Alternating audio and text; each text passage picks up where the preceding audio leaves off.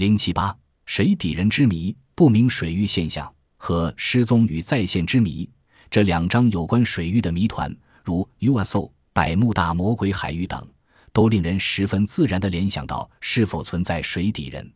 人们的这种怀疑有着大量的事实基础。一八八六年五月十三日，澳大利亚一艘满载着旅客和货物的帆船“格兰特将军号”在新西兰南部的奥克兰海域失事。帆船被岛屿石壁王出现的一个黑乎乎的、深不可测的大海洞吞噬，幸存者逃到附近的失望上，三年后才获救。一八九零年三月，从大海洞里死里逃生的几名水手，带领一艘名叫“达芬”的船只来到出事地点，希望打捞起一些有价值六十六东西，但他们根本就没有找到大海洞。难道是水底人为了保住自己的秘密？把大海洞藏了起来。一九六二年，一个物体掉到美国北卡罗来纳州哈里斯堡的一个湖面，目击者是一个叫格兰迪霍尼卡特的渔民。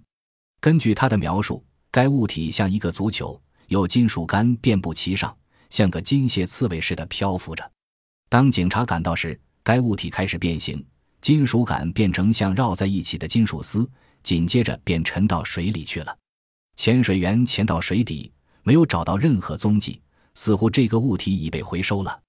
一九六三年，在爱尔兰的顿加农湖，有人发现一个类似的东西，不过只有四根金属杆，且呈炽热状态。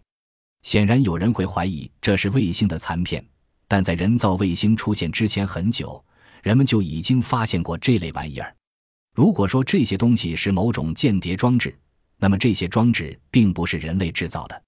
根据他们频频回归于水域的情形，令人怀疑这是某些水下文明的产物。一九六三年四月十日，担负搜索 USO 任务的美军核潜艇“长尾鲨号”在大西洋失踪，艇上有一百二十九人。